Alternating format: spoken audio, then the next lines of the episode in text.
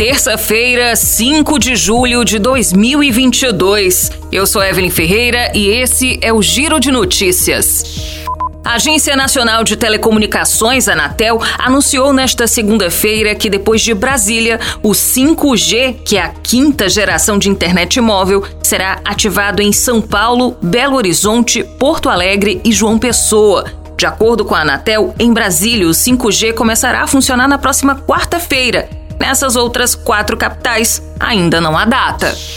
O salário médio de contratação no país em empregos com carteira assinada voltou a cair em maio e acumula uma queda de 5,6% em um ano, segundo dados do CAGED, o Cadastro Geral de Empregados e Desempregados do Ministério do Trabalho e Previdência. Em maio, o salário real de admissão foi de R$ 1.898, contra um valor de R$ 1.916 em abril e de mais de R$ 2.000 em maio do ano passado, em valores corrigidos pela inflação medida pelo Índice Nacional de Preços ao Consumidor.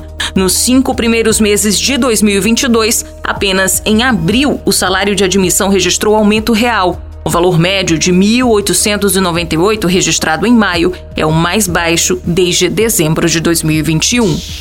Pelo menos 21 estados e o Distrito Federal anunciaram redução do ICMS sobre combustíveis, seguindo a lei federal que impôs um teto para o imposto estadual com o objetivo de conter a inflação e o impacto dos preços altos aos consumidores mais uns estados e o Distrito Federal entraram com uma ação no STF contra a lei que reduz o ICMS.